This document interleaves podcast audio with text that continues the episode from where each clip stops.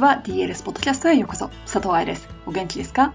？DLS ポッドキャストはプロの現場から健康なダンス生活を応援する情報サイトダンサーズライフサポート .com のブログ音声バージョンプラスポッドキャストだけの裏話などを毎週金曜日にお送りしています。まずいつものポッドキャストに行く前にご報告とお礼です。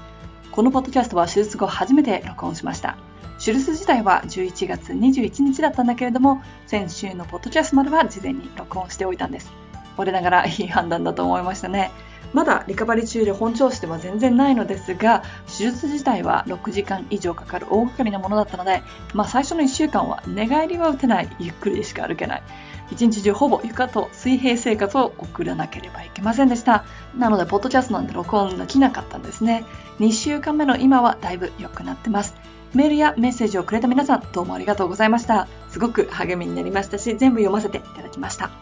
さて今日はね、ブログのピックアップではなく DLS の YouTube チャンネルをピックアップしてみました。本当はビデオの音声をお送りしようと思ったんだけど、ちょっと音が良くないので、音だけで聞くポッドキャストではちょっと耐えられないかなと思ったので、ビデオ編集後期として、ビデオを繰り返しながら私の感想をお話ししていくというおしゃべりポッドキャストを作ってみました。ビデオがといっても何のことだかさっぱりない人のために、今日ピックアップしたビデオシリーズは DLS の YouTube チャンネルにあるプロダンサーに聞く留学とバレエ団移籍経験というビデオで、プロダンサーの武藤松さんにお話を聞いたビデオをパート1と2に編集してあるものです。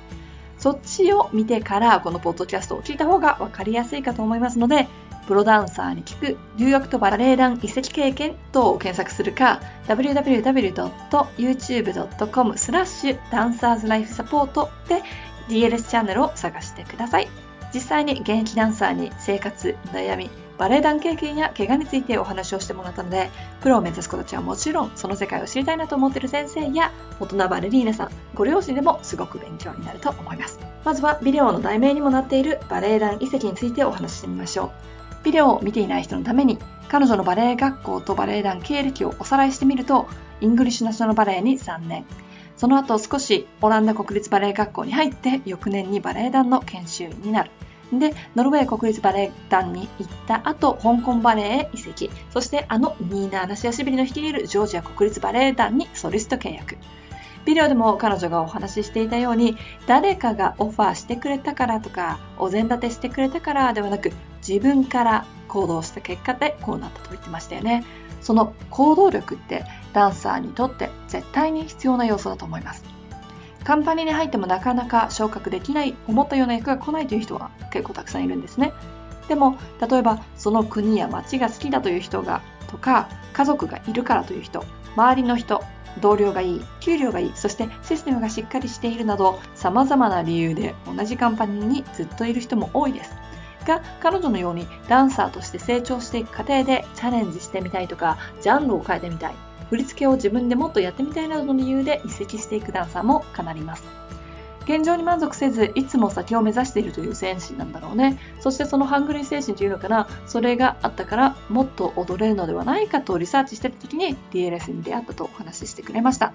別にバレエ団を移籍することイコール行動力と言ってるわけではないし、新国立バレエ団元ソリストにインタビューをしたビデオでお話ししたように、一箇所のカンパニーで成長していくというのも全然ありです。ただ自分がやりたいこと目指すところゴールがはっきりしていてそれに向かって努力するということ。自分の人生の舵を取るというのかな。その行動力というのはやっぱり大事ですよね。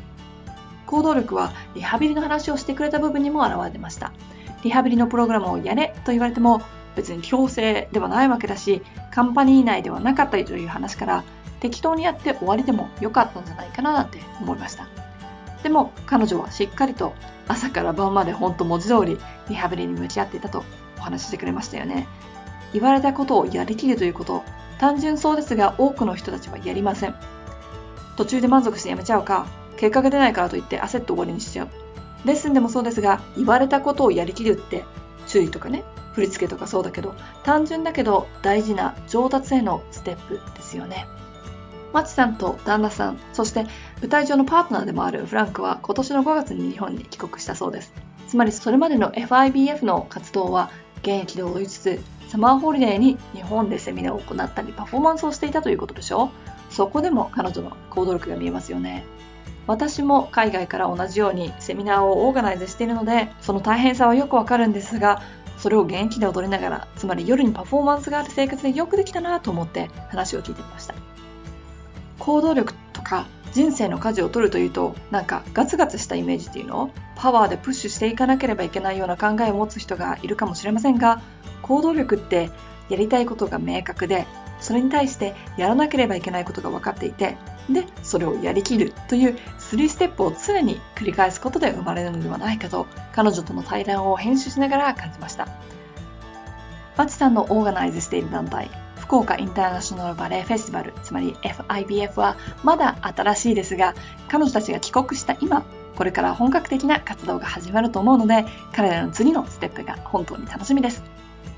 ということで、今日のポッドキャストはここまでですが、ぜひビデオも見てみてください。そしてこの行動力という部分、別にダンサーじゃなくても必要なエリアですが、自分がやりたいことを明確にして、それに対してやらなければいけないことを考える。やりきるというステップは2019年にやりきればいいんだから、まずはその下準備をやれたらいいんじゃないかななんて思います。TLS の YouTube チャンネルは www.youtube.com スラッシュダンサーズライフサポートで出てきます。もしくは YouTube の検索バーにダンサーズライフサポートとスペースを開けずにタイピングするとチャンネルが出てきますので、そちらの登録どうぞよろしくお願いしますね。ではまた来週のポッドキャストでお話ししましょう。ハッピーランシング佐藤愛でした。